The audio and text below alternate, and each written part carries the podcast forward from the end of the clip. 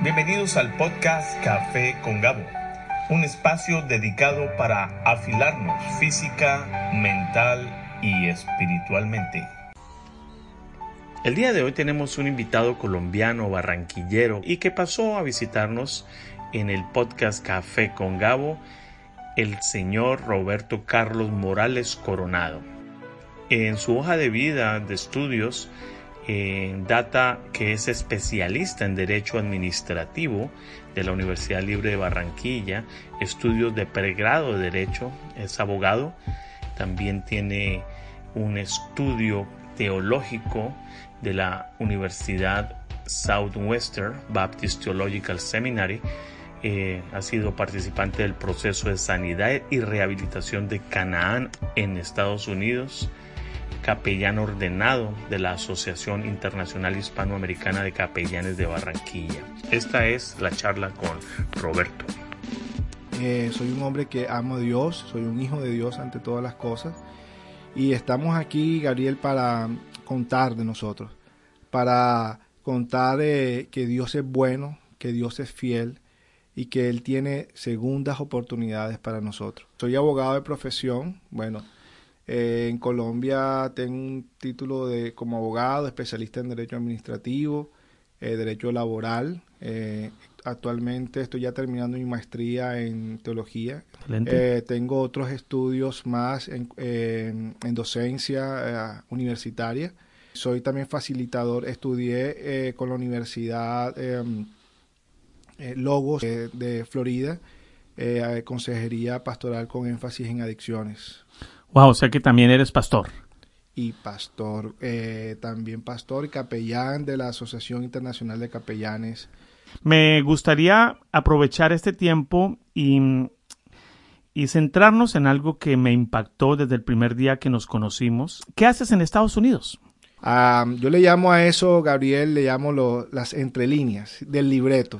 El libreto de Roberto y de Yaní, mi esposa, que estará escuchando pronto este, este programa, era eso, la excusa económica, que bueno, todos nos, toca batallar, tú sabes, eh, financiera, porque uh, hace un par de años en Colombia, pues eh, fuimos empresarios, eh, muchos clientes, pero a raíz, mi historia de vida cambió mucho. siendo pastor, ya aquí comienzo a contarte mi historia de vida, siendo pastor y empresario y siendo consolidado económicamente, eh, cometí un pecado llamado adulterio, eh, Gabriel. Eh, el adulterio es un pecado que no solamente trae consecuencias momentáneas, sino que trae consecuencias por largo tiempo. estamos en la Florida y sabemos aquí lo que pasa con los huracanes. Cuando el huracán llega, destroza todo y tarda su tiempo en recuperar aquella ciudad, ¿verdad? A la que entra. Pero yo quiero que veamos esto como, como lo que es. Cuando Dios trae ese tipo de aparente destrucción y dolor, lo que viene posteriormente es mucho mejor. después de los huracanes se levantan mejores eh, edificaciones, más bonitas, eh, la sociedad, se, las calles mejoran, la, ¿cierto? Y eso es lo que ha pasado en mi vida. Gracias por abrir tu corazón. No es fácil hablar de estos temas, pero creo que nos interesa mucho preguntarte qué hace que una persona que tiene eh, licenciatura, tiene su profesión, tiene todo lo que normalmente las personas buscamos empresarialmente. Tiene una esposa eh, pues de casa, unos hijos levantados con honra. ¿Qué hace que una persona pues llegue a ese punto? Y por eso es, eh, por eso me llama mucho la atención este, este, este testimonio de vida. Sí, gracias, Gabriel. Eh, precisamente eso, Gabriel. Todo lo que tú acabas de contar, todo lo que al principio dije de mis títulos y, mi, y todo ese proceso del CUMI, todo eso fue lo que me llevó ahí. Lo mejor de mí me llevó a caer a lo peor de mí. Eh, fui un hombre que su esperanza su fundamento de vida estaba puesto en eso, en títulos, en posesiones, en cosas materiales, y mi corazón se llenó de mucho orgullo, mucha vanidad, mucha arrogancia, pero muy poco de Dios, sinceramente. pude saber que aunque era pastor, eh, no tenía Jesús realmente en el trono de mi corazón. Habían otras cosas. Había orgullo, había amor por las posesiones, había amor por los títulos, había mucha arrogancia y prepotencia, y esos eran los dioses a los que yo servía. Después de un fenómeno natural como un huracán, eh, que trae tanta devastación, tanta destrucción, las, las personas que viven en esa región muy poco eh, podrían tener las fuerzas para levantarse a reconstruir. Y eso tiene que eh, incluye de que vengan personas de otro lugar a ayudar. Y eso fue lo que pasó en mi vida. nos ayudaron. Y nos vimos en la necesidad y, decidimos, mi esposa y yo, buscar ayuda. Y fuimos restaurados eh, yo le he llamado a este ministerio eh, un arca, el arca. Fuimos eh, restaurados por un ministerio maravilloso, hermoso, poderoso, llamado Canaan USA, está en Miami.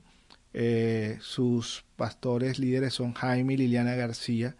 Es un ministerio de restauración familiar, individual y personal que se convirtió en un arca para mi esposa, para mis hijos y para mí un arca en medio de un tsunami que yo traje, traje devastación, dolor, eh, pero Dios lo tenía ese ministerio ahí y ahí fuimos llevados por Dios y comenzamos eh, a, llevar, a ser quebrantados por Dios, a llevar un proceso de, de mucha confrontación con Dios para que esto que te contaba hace un momento del orgullo, de la arrogancia, por eso te lo hablo en pasado, pudiera salir a flote em, eh, y pudiéramos verlo y comenzar a trabajar en sanar esas áreas de nuestro corazón. Hay un versículo en la Biblia que dice que el que esté firme, que pues mire que no caiga. Creo que todos los seres humanos debemos tener eh, eh, la claridad de que pueden haber circunstancias que se estén cosiendo y a lo mejor yo mismo ni me estoy dando cuenta. Ahorita que estabas hablando del huracán, me parece una excelente manera de escribirlo pasar por una circunstancia adversa. De hecho, cuando hay un huracán aquí buscamos refugios y el padre es un refugio para su familia. En tu caso, ¿cómo pudiste sobrellevar siendo que el refugio fue el que estaba, el que fue afectado, el refugio, la paternidad? Las mamás transmiten algo diferente, pero el padre transmite seguridad, confianza, eh, protección. ¿Qué, ¿Cómo fue esta? ¿Podemos ahondar un poquito en, esta, en este momento en el cual salió a flote esta circunstancia? Siendo pastor y todo lo que te decía hace un momento, eh, cometí un pecado llamado adulterio.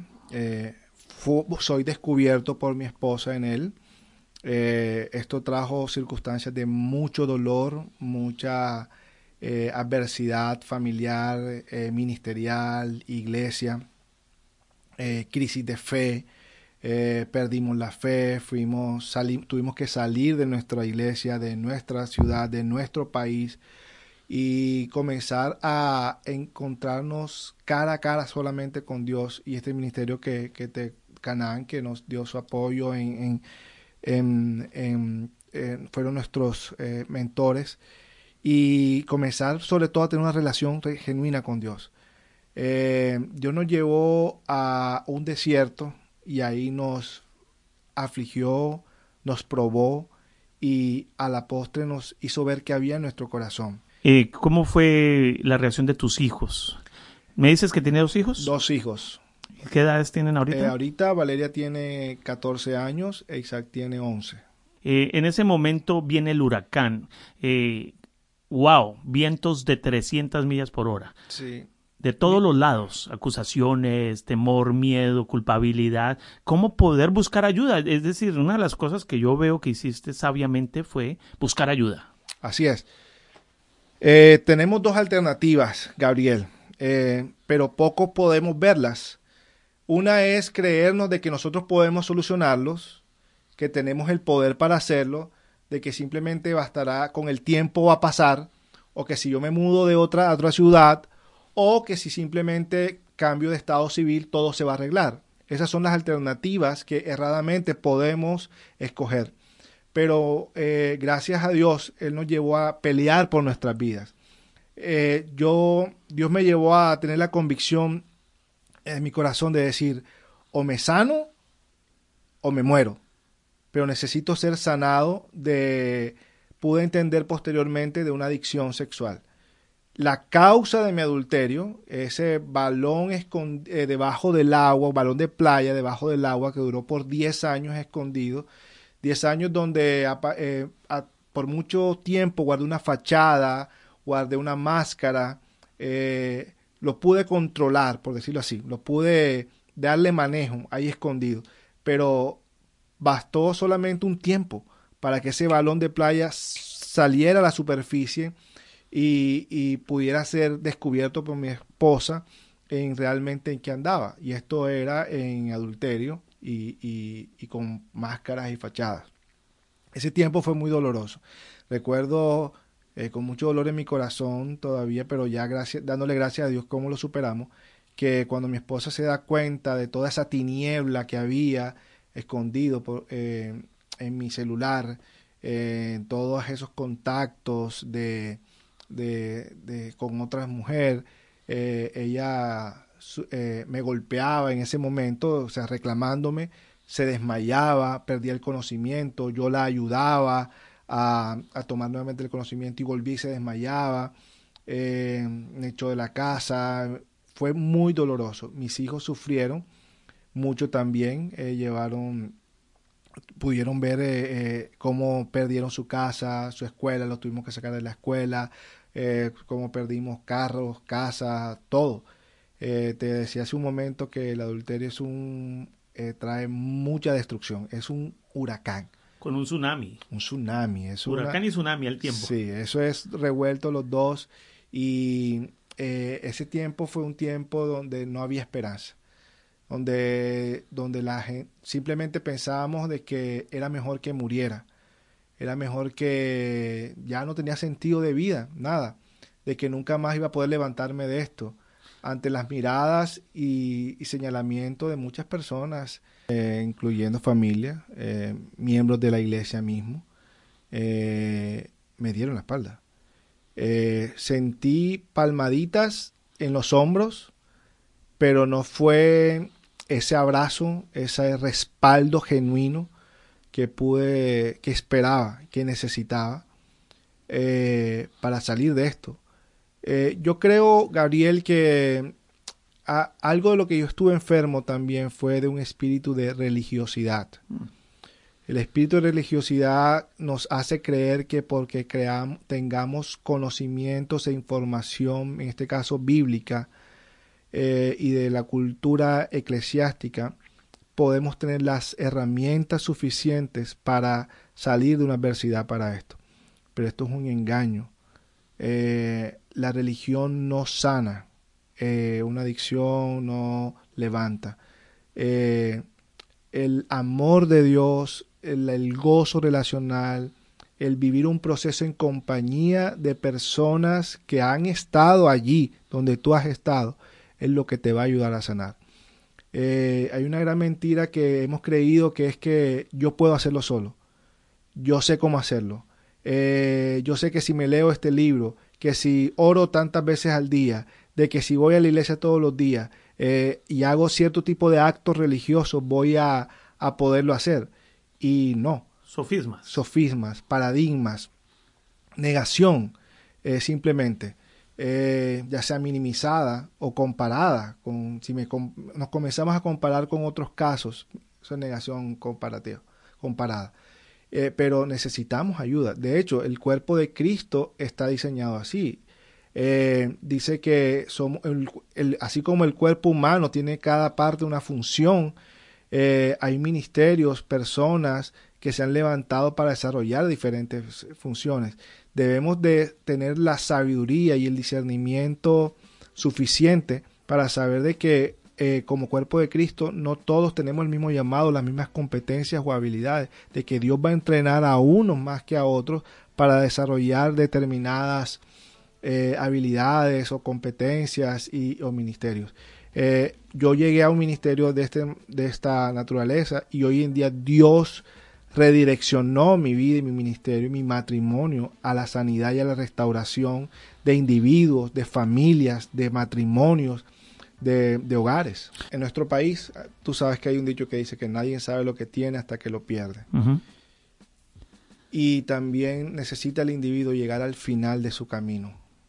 Yo tuve que llegar al final de mi camino, a ese final donde ya más bajo no se podía llegar, a la bajeza de mi pecado para poder valorar el tesoro que Dios había confiado en mis manos, que era mi esposa y mis hijos, mi familia. Eh, cuando estaba en mi momento de tiniebla, obviamente yo no valoré eso, no lo contemplaba. Cuando lo perdí, cuando vi que eh, eran muy importantes para mí y de que mi vida ya había comenzado a perder sentido sin ellos, eh, comencé a valorarlos realmente. Dios me dio una segunda oportunidad de conquistar, restaurar, reconciliar el corazón de mi esposa y de mis hijos. Hoy en día ha habido mucho perdón, ha habido mucha restauración, pero seguimos trabajando en la, en la, en la restauración, en la, seguimos trabajando ya no al nivel de, de aquella crisis, porque ya la crisis ha pasado. Hoy estamos ya, pero lo que sí no podemos darnos el lujo, Gabriel, es de pensar de que ya todo quedó realmente atrás. Sí, hemos salido de la crisis, ha sanado, pero el llamado es a seguir sanando más. ¿Cuáles son las tres clases o cuatro clases de negación que antes de, hacer el programa me lo decías? Eh? ¿Cómo me justifico yo a veces mi propia maldad? Sí. La negación es un mecanismo de defensa del ser humano, como lo que, como es la, puede ser la proyección o la justificación, entre otros que hay. Pero hablando específicamente de la negación, podemos decir que hay negación minimizada, que es esa negación eh, donde eh, yo, un ejemplo, puedo decir, eh, yo fui peor antes, yo antes fui alcohólico o drogadicto, pero mira, ya yo no soy ni alcohólico ni drogadicto, simplemente de vez en cuando digo una palabra, una palabrota, ¿sí? Entonces no estoy tan mal. Yo mismo soy el que me, me justifico, exacto. Estoy en negación de que no es que ese es uno. No soy tan malo como los demás. exacto. La otra es no, yo no soy tan malo como Pedro, o Juan, porque Pedro y Juan sí son eh, asesinos, violadores. Yo no soy malo, yo simplemente eh, tomo licor y consumo droga. Ellos son peores que yo. Entonces, negación comparada se llama comparada. eso. Que eso no sirve para nada. También es negación. estamos en la comparación justificada, que podemos decir, eh, es que yo tengo mal carácter, yo soy iracundo porque mi papá o mi mamá me hirió mucho cuando era niño, no me, no me quiso, entonces por eso yo ahora soy así. y nadie me va a cambiar, soy así. Exacto, ese es justificado. Yo justifico por qué soy ahora por algo que me pasó antes. Y está la negación absoluta, que es donde estuve yo, en donde finalmente pues yo reunía todas estas tres y, y simplemente decía que yo estaba bien, que yo lo podía manejar, me automedicaba, diciéndome que yo sabía cuáles eran los principios bíblicos, qué actos religiosos podía aplicar para salir de esta adicción sexual o de este pecado de adulterio. Y ahí estuve, en, en Colombia, eh, persiguiendo la cola del, perro, ahí dándole vueltas y enredado con esa... Y fuera de eso, a lo mejor venimos de una cultura, y de nuevo no hablo específicamente de nuestro país, pero he ciertamente escuchado, y a lo mejor yo lo promovía, que los hombres somos de la calle, las mujeres de la casa. ¿Qué hubo entre ustedes? Y no quiero que pases más la, línea de su intimidad o de cosas que no tengas que decir, pero una, ¿qué, respondería ella ante esta, ante esta pregunta? Sí, gracias por esa pregunta. Bien has dicho, Gabriel. Eh, los detalles y cosas sería muy bueno que tuviéramos otra oportunidad donde ella pudiera eh, dar detalles de esto, pero nuestra vida y nuestro ministerio ahora está basado en contar nuestra historia. Así que yo tengo el permiso de ella para contar algunas cosas que te voy a contar de ella ahora y es que eh, Roberto era un adicto sexual que estaba en, el pecado del adulterio, pero Yanit eh, tuvo que entender y tuvo que ver su propio pecado. Su pecado era llamada codependencia. La codependencia es una enfermedad también de tipo emocional y psicológico que en el caso es adicto a un adicto, hmm. sí se puede decir así. La codependencia es una, una, una, una enfermedad de, que la persona que lo padece eh, está pegada a un adicto principal también y que finalmente ella al final va a desarrollar su propia adicción también. Eh, Yanni tuvo que entender de que estaba mm, lo que llamaba amor hacia Roberto era idolatría. Ella, eh, Dios le mostró su pecado llamado idolatría y le dolió mucho verlo porque ella decía que amaba a Dios. El codependiente no puede ver su propio pecado. Eh, es lo que lo hace más difícil. Eh, aunque tú se lo digas, no lo puede ver, él lo tiene que descubrir. Y esa va a ser su esperanza. Cuando el codependiente ve, descubre por Dios su pecado, ahí empieza su proceso de sanidad y restauración. Luego tiene que comenzar a sanar y a desprenderse para seguir adelante. Qué interesante, porque en el curso prematrimonial, que a veces, a veces, no muchas personas lo hacen, se habla de ese tema y una de las características de un curso prematrimonial que yo asistí me hacían, me, aclara, me aclaraban esto que estás diciendo, es decir, si yo llego al matrimonio creyendo que la otra persona va a suplir mi carencia, de hecho le estoy poniendo una carga muy pesada a esa persona y el único que puede realmente darme el propósito en mi vida no es mi esposa o en el caso de la mujer el esposo. Y es ahí donde creo que viene la codependencia. Así es. Y la mujer samaritana creo que sufría de algo. ¿O cuál sea ese caso? ¿Te acuerdas de la mujer sí, samaritana? La mujer samaritana, eh, Dios me ha mostrado en ella el típico caso de una mujer adicta sexual. Te refieres a la que a la que encontró Jesús en el pozo. En el pozo y él le dijo, marido, muéstrame, eh, llámame a tu marido, pero dijo, no, no tengo marido. Y Jesús le dijo, bien has dicho, porque cinco maridos has tenido. Ese es un caso muy bonito, una que Dios trató con mi corazón eh, con esa historia bíblica, en donde Dios sabía lo que esta mujer estaba haciendo. Jesús sabía lo que esta mujer estaba haciendo. y Pero ella lo recibe. Y ella lo recibe y todo lo demás. Y él la amó, la aceptó tal cual ella estaba haciendo. Y la liberó. Y la liberó y le dijo, yo sé lo que tú estás haciendo, pero ve, te hago libre de eso y ve, cuéntale a otros lo que has visto aquí conmigo ahora. ¿Qué pasa con una relación en la cual las dos personas entienden sus pecados? Wow, esto es lo más sanador y hermoso que hay. Eh, hoy, no sé si recuerdas al principio de la entrevista cuando daba detalles de quién era Roberto Morales. Yo decía, un hombre felizmente casado. Y cuando digo felizmente casado, no estoy diciendo de que en mi matrimonio no haya problemas, no haya diferencias, ¿verdad? Porque eso sería mentir. Eh, cuando digo felizmente casado es porque hemos vivido y entendido de que a pesar de las diferencias, a pesar de las discusiones en algún momento que puedan darse, podemos sentir el gozo relacional de la pareja. Una pareja que vive en transparencia, una pareja donde no hay secretos, una pareja en donde eh, se vive la honestidad permanentemente y hay y el corazón se abre para mostrarse siempre lo peor de uno, del uno hacia el otro, es un matrimonio que va a soportar tormentas. Tormentas y huracanes y lo que, y lo que venga. En tu caso, y en el caso de quizás el, he escuchado que de a cada mil personas, quizás una, ha ido de frente con la persona y decir, este soy yo. El 999 normalmente esperan a que salga a la luz o los descubran. ¿Cómo daña la confianza? Lógicamente la destruye. Ahorita hablas de mucha confianza con tu esposa. Sí. Es, Pero tomó su tiempo. Sí, esto no es fácil. Te digo que no, no podemos decir porque la escritura dice que la, eh, llegamos la, meta es la estatura de Cristo, ¿verdad? Pero sí, sí caminamos en luz.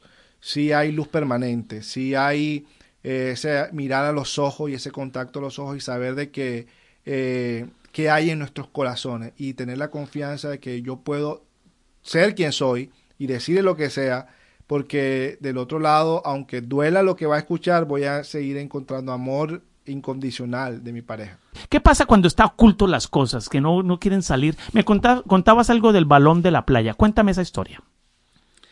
Sí, por favor. Eh, el balón de la playa fue un ejemplo que Dios usó para explicarme por qué llegué donde llegué, porque yo le preguntaba a Dios que por qué, si yo siendo pastor y conociendo ciertos principios bíblicos, eh, caí donde caí y por qué esto no había salido antes. Y el ejemplo del balón de la playa es eso, o sea, es una, una superficie llena de aire y sumergida bajo del agua, ¿verdad? Pero como eh, las leyes de la física lo van a sacar a flote en algún momento y contra esas leyes no, no se puede. El, el, secreto, los secretos, son las armas preferidas del reino de las tinieblas para tener cautivo a las personas. Las personas que tienen secretos son esclavos. Las personas que tienen secretos son eh, súbditos del reino de las tinieblas. Eh, y todo lo que se hace en secreto eh, va a estar en secreto, pero por un tiempo, así como el balón de playa.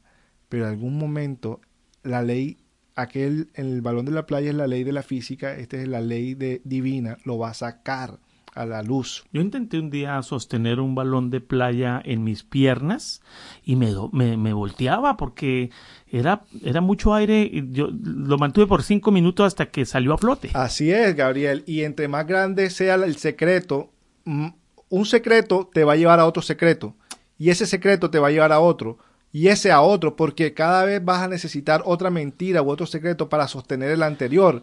Y eso que tú acabas de decir es totalmente cierto.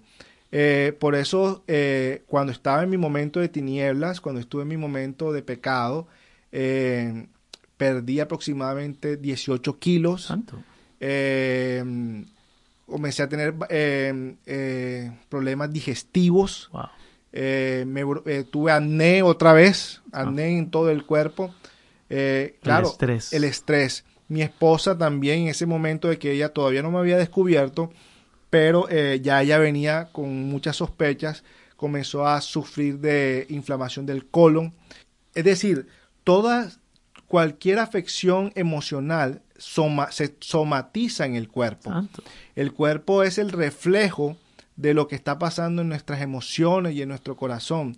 Una persona que tiene muchos secretos, una persona que guarda eh, secretos y tiene mentiras, es una persona que no solamente está enferma en su alma, sino que en su cuerpo mismo, con el paso del tiempo, va a comenzar a hablar de lo que está pasando. eso es mucha carga la que, usted, la que tú no estás comentando, demasiada carga para no tener encima. Así es, eso es lo que en adicciones llamamos el nivel de tolerancia. Nivel de tolerancia. Eh, un ejemplo básico de esto es que eh, para aquellos que hemos ingerido alcohol o drogas, yo nunca usé drogas, pero sí alcohol.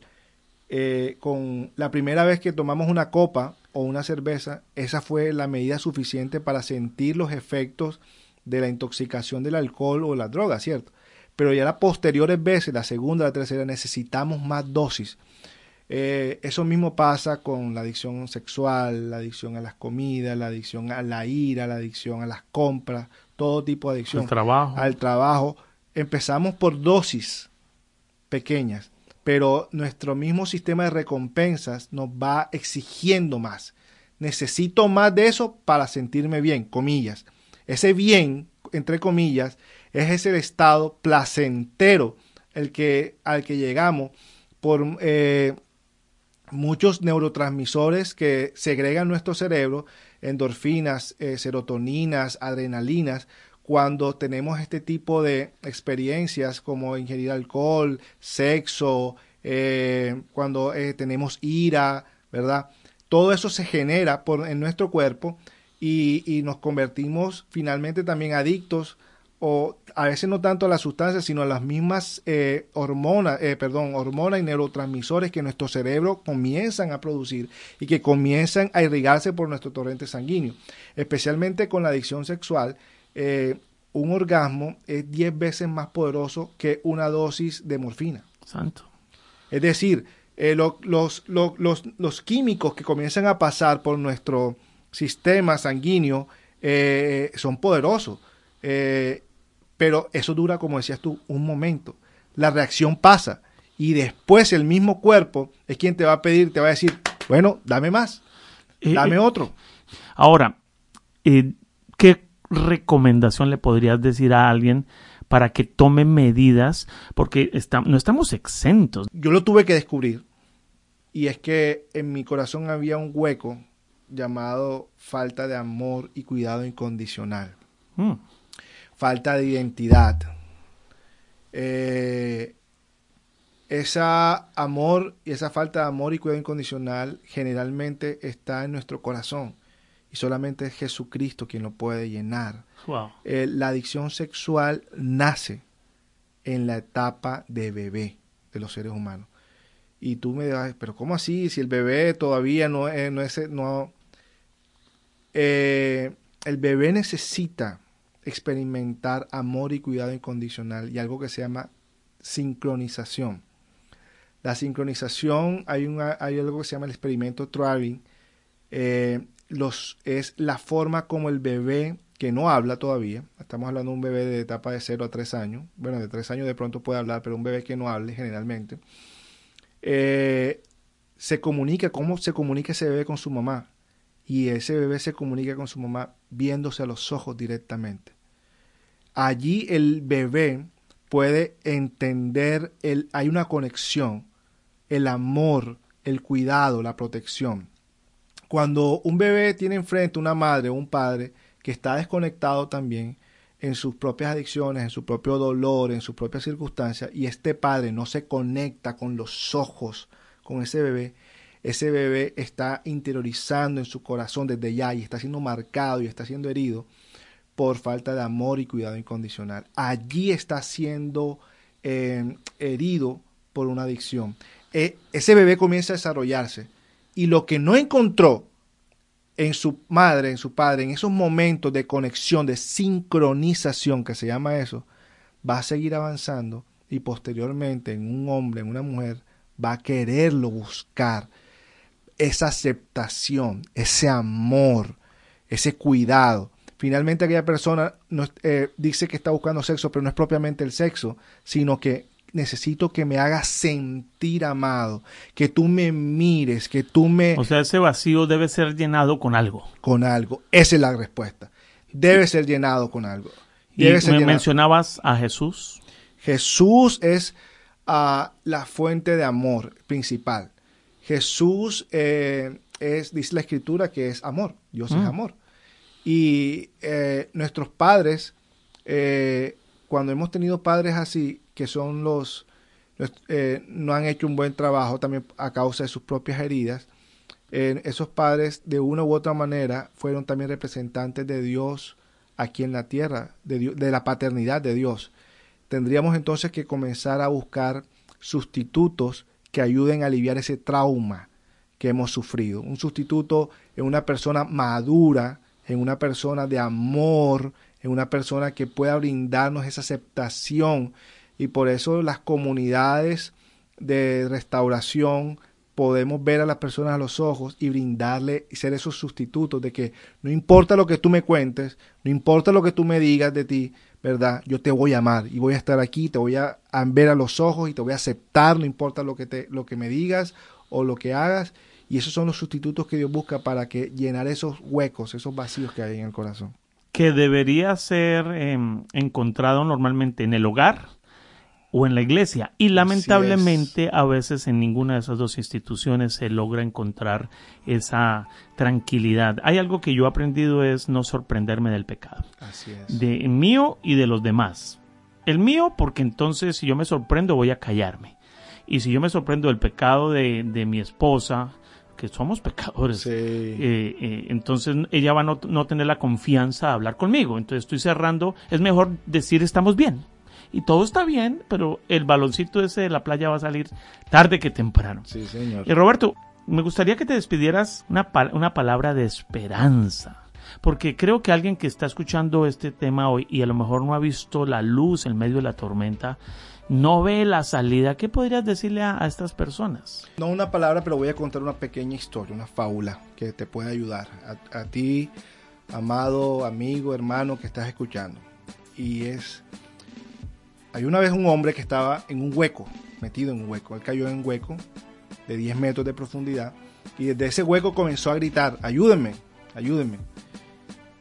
Eh, paralelo al hueco pasó un médico y le dijo, ¿qué necesitas? Y le dijo a aquel hombre, estoy aquí atrapado. Él le dijo, el médico le formuló y le dijo, tómate estos antidepresivos para que te calmes. Y después pasó un, un sacerdote y le dijo, ayúdame, ayúdame, ¿qué puedo hacer por ti?